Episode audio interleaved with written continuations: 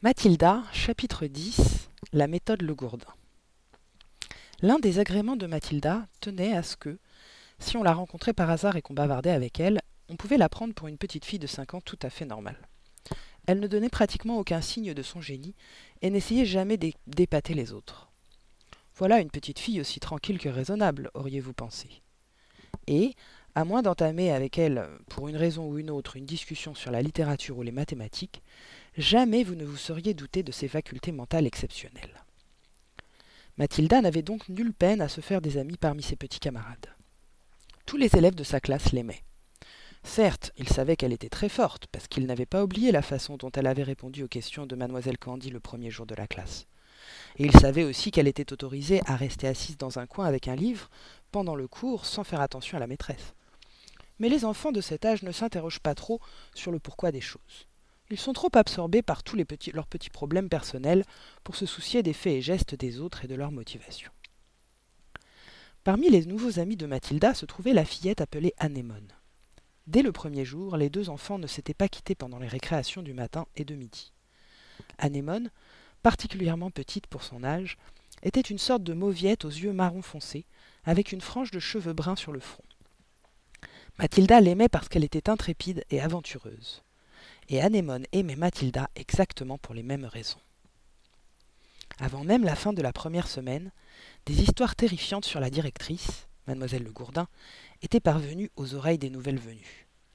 Le troisième jour, pendant la récréation du matin, Mathilda et Anémone furent abordées par une sauterelle de dix ans avec un bouton sur le nez, du nom d'Hortense.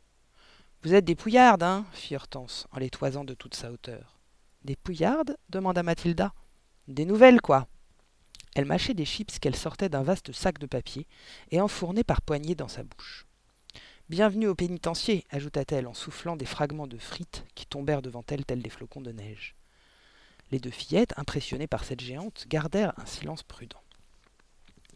Vous n'avez pas encore fait connaissance avec la mère Le Gourdin demanda Hortense.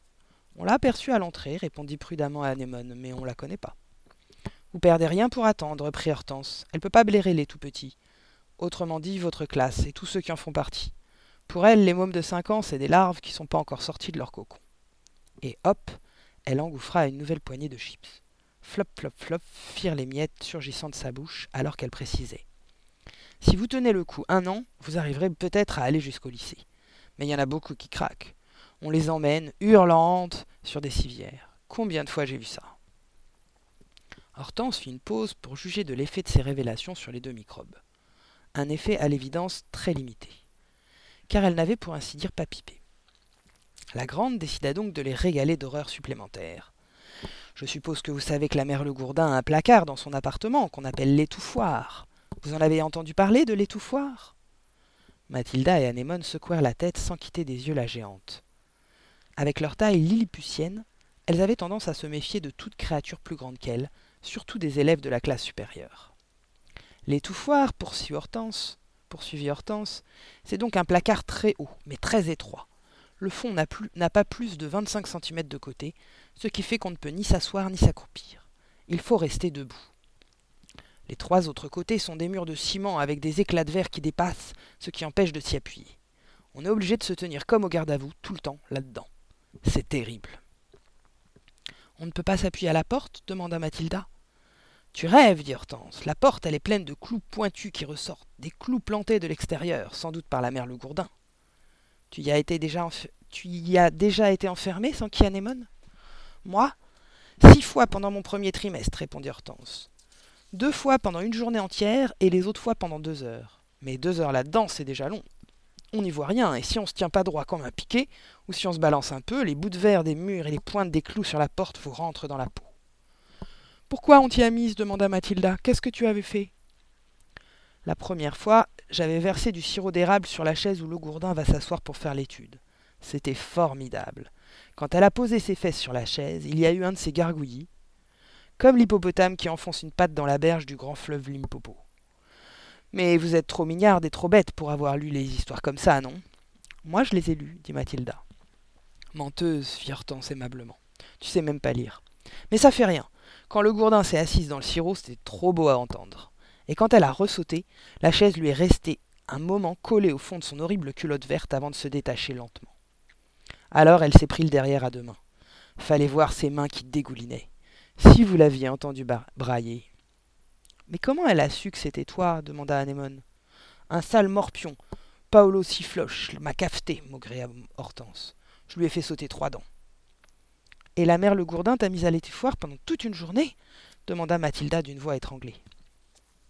Du matin au soir, appuya Hortense. Quand elle m'a laissé sortir, je tournais plus rond. Je bafouillais comme une détraquée. Et qu'est-ce que tu as fait d'autre pour être enfermée dans l'étouffoir demanda Anémone. Oh, je me souviens pas de tout, répondit Hortense. Elle parlait en prenant des mines de vieux guerrier qui a livré tant de batailles que la bravoure est devenue chez lui une seconde nature. Ça remonte si loin, ajouta-t-elle en s'empiffrant de chips. Ah si, je me rappelle un coup. Voilà ce qui s'est passé.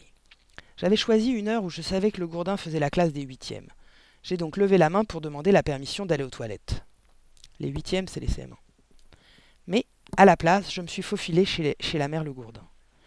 J'ai farfouillé en vitesse dans sa commode et j'ai trouvé le tiroir où elle mettait ses affaires de gym. Continue, dit Mathilda fascinée. Qu'est-ce qui s'est passé? Je m'étais fait envoyer par la poste du poil à gratter, reprit Hortense. Ça coûte 50 pence le paquet et ça s'appelle du ronge-quen. D'après l'étiquette, c'est fait avec des dents de serpent venimeux réduits en poudre et garantis provoquer sur la peau des grosses cloques comme des noix. J'ai donc saupoudré l'intérieur de ces culottes et je les ai bien repliées dans le tiroir. Hortense s'arrêta, le temps d'absorber un supplément de chips. Et ça a marché demanda Anémone. C'est-à-dire que deux ou trois jours après, reprit Hortense, pendant l'étude, le gourdin s'est mis à se gratter comme une dingue. Ah, je me suis dit, ça y est, elle s'est changée pour la gym. L'idée que j'étais la seule à savoir pourquoi elle faisait des bons à se taper la tête au plafond, vous pensez si j'étais heureuse. Sans compter que je, je risquais rien. Personne ne pouvait me coincer. Ça la grattait de plus en plus. Elle ne pouvait plus s'arrêter. Sans doute qu'elle croyait avoir un nid de guêpe où je pense. Et là-dessus, la voilà qui se prend les fesses à pleine main et sort en courant. Anémone et Mathilda étaient émerveillées. Pas d'erreur possible, elle se trouvait en présence d'une championne, d'un crack de l'expérience. Et non seulement cette, cette fille était la reine du coup tordu, mais elle était prête à risquer gros pour arriver à ses fins. Les deux petites contemplaient cette déesse avec admiration. Le bouton dont s'ornait son nez n'était plus une disgrâce, mais témoignait de son courage. Mais comment elle t'a attrapé cette fois-là? demanda quand même Anémone, haletante d'émotion. Elle n'y est pas arrivée, répondit Hortense, mais j'ai eu droit à l'étouffoir quand même. Pourquoi demandèrent-elles avec ensemble. Le gourdin, expliqua Hortense, elle a une sale habitude, figurez-vous. Elle veut toujours deviner. Quand elle ne connaît pas le coupable, elle y va au, flair, et le pire, c'est qu'elle tombe souvent juste. Ce coup-là, après l'histoire du, du sirop, j'étais la suspecte numéro un, et même sans aucune preuve, tout ce que j'ai pu dire n'a rien changé. J'ai eu beau crier. Mais comment j'aurais fait ça, mademoiselle Le Gourdin? Je ne savais même pas que vous aviez du linge à l'école. Je ne sais même pas ce que c'est que le poil à gratter. J'ai eu beau faire, mes mensonges n'ont servi à rien. Le gourdin m'a attrapé par une oreille, m'a traîné au pas de charge jusqu'à l'étouffoir et m'y a bouclé. C'était la seconde fois que j'y passais. Une vraie torture. Je t'ai piqué et écorché de partout quand je suis sorti. Mais c'est comme la guerre s'exclama Mathilda, horrifiée.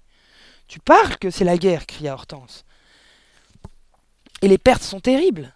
Nous sommes les croisés, les vaillants paladins qui se battent presque à main nue, et elle, le gourdin, c'est le prince des ténèbres, c'est le démon du mal, la bête immonde avec toutes les armes de l'enfer à sa disposition. Notre vie est un combat tous les instants. Il faut s'entraider.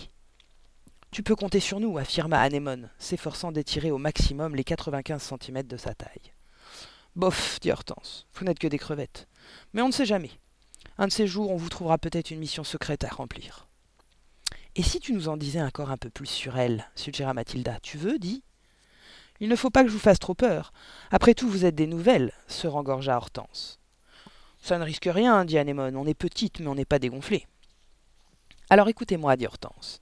Hier encore, le gourdin a surpris un gamin qui s'appelle Jules Bigorneau à manger de la réglisse pendant le cours d'écriture. Et elle l'a simplement attrapé par un bras et balancé dehors par la fenêtre ouverte de la classe. La classe est au premier et on a vu Jules Bigorneau voltiger au-dessus du jardin comme un frisbee et atterrir, avec un choc mou, au milieu des laitues.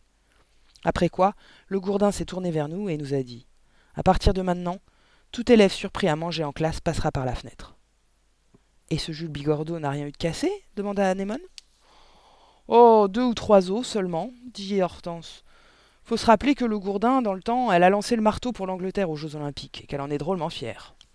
Lancer le marteau, ça veut dire quoi? demanda Anémone. Le marteau, expliqua Hortense, c'est une espèce de gros boulet de canon fixé au bout d'un fil, et que le lanceur fait tourner au-dessous de sa tête de plus en plus vite avant de le lâcher. Pour y arriver, il faut avoir une force terrible. Le gourdin, pour se maintenir en forme, lance n'importe quoi, spécialement des enfants. Mon Dieu, dit Anémone. Il paraît, poursuivit Hortense, qu'un garçon est à peu près du même poids qu'un marteau olympique. Donc, pour s'exercer, il n'y a rien de tel que d'en avoir quelques-uns sous la main. À cet instant survint un étrange phénomène. La cour de récréation, qui résonnait jusque-là des cris et des appels des enfants en train de jouer, devint soudain silencieuse comme un tombeau. Attention, chuchota Hortense. Mathilda et Anémone détournèrent la tête et virent la silhouette gigantesque de mademoiselle Le Gourdin s'avançant à travers la foule des petits garçons et des petites filles à larges enjambées menaçantes. Les enfants s'écartaient précipitamment pour lui laisser le passage, et sa progression sur l'asphalte du sol évoquait celle de Moïse franchissant la mer Rouge entre les deux murailles liquides. Certes, avec sa robe boutonnée, sa large ceinture et sa culotte verte, c'était une apparition biblique. Au-dessous de ses genoux, ses mollets moulés de bas verts saillaient comme des pamplemousses. Amanda Blatt tonna-t-elle. Oui, toi, Amanda Blatt, viens ici. Cramponnez-vous, chuchota Hortense. Qu'est-ce qui va se passer murmura Anémone. Cette idiote d'Amanda a encore laissé pousser ses cheveux pendant les vacances et sa mère les a tressés en natte. Quelle bêtise Pourquoi demanda Mathilda. S'il y a une chose que le gourdin ne supporte pas, c'est justement les nattes, dit Hortense. Médusée, Mathilda et Anémone virent la géante en culotte verte marcher sur une fillette d'une dizaine d'années, dont les nattes aux reflets dorés flottant sur ses épaules s'ornaient à chaque extrémité de nœuds de satin bleu du plus gracieux effet. Amanda Blatt, figée sur place, regardait s'avancer la géante vers elle, avec l'expression d'une personne coincée dans un champ contre une barrière, tandis qu'un taureau furieux fonce sur elle. Les yeux dilatés de terreur, frémissante, paralysée, la fillette se disait sans doute que le jour du jugement dernier était venu pour elle. Mademoiselle Le Gourdin avait maintenant atteint sa victime et la dominait de toute sa hauteur. Quand tu reviendras à l'école demain, vociféra-t-elle, je veux que ces saletés de nattes aient disparu. Tu vas me les couper et les jeter à la poubelle. Compris Amanda, statufiée par la peur, parvint à balbutier. Ma, maman les aime beaucoup. Elle me les tresse tous les matins. Ta mère est une pochetée aboya mademoiselle Le Gourdin. Elle pointa un index de la grosseur d'un saucisson sur la tête de l'enfant et brailla. Avec cette queue qui te sort du crâne, tu as l'air d'un rat. Ma maman trouve ça très très joli, mademoiselle, bégaya Amanda, tremblant comme une crème renversée. Je me fiche comme d'une digne de ce que pense ta mère, hurla le gourdin. Sur quoi elle se courba brusquement sur Amanda, empoigna ses deux nattes de la main droite, la souleva de terre et se mit à la faire tournoyer au-dessus de sa tête de plus en plus vite, tout en criant. Je t'en ficherai, moi, des nattes, sale petit rat tandis que la petite fille s'époumonnait de terreur. Souvenir, des Olympiades, murmura Hortense. Elle accélère le mouvement, tout comme avec le marteau. Je vous parie dix contre un qu'elle va la lancer. Mademoiselle Le Gourdin, cambrée en arrière et pivotant habilement sur la pointe des pieds, se mit à tourner sur elle-même, tandis qu'Amanda tourbillonnait si vite qu'elle devenait invincible. Invisible. Soudain, avec un puissant grognement, l'ex-championne du marteau lâcha les nattes et Amanda fila comme une fusée par-dessus le mur de la cour de récréation, s'élevant vers le ciel. Beau lancer cria quelqu'un de l'autre côté de la cour. Et Mathilda, pétrifiée devant cette exhibition démente, vit Amanda Blatt qui redescendait, décrivant une gracieuse parabole au-delà du terrain de sport. Le projectile vivant atterrit dans l'herbe, rebondit deux ou trois fois et s'immobilisa. Puis, à la stupeur générale, Amanda se mit sur son séant. Elle semblait un peu hébétée, et personne n'aurait songé à le lui reprocher, mais, au bout d'une minute environ, elle se remit sur pied et revint en trottinant vers l'école. Campée au milieu de la cour de récréation, le gourdin s'époussetait les mains. Pas mal, fit-elle, malgré mon manque d'entraînement. Pas mal du tout. Puis elle s'en alla. Elle est folle alliée, dit Hortense. Mais les parents ne se plaignent pas s'étonna Mathilda.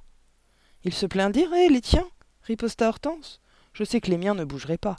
Les parents, elle les traite comme les enfants et ils en ont tous une peur bleue. Un de ces jours, vous deux. Et elle partit d'un pas élastique.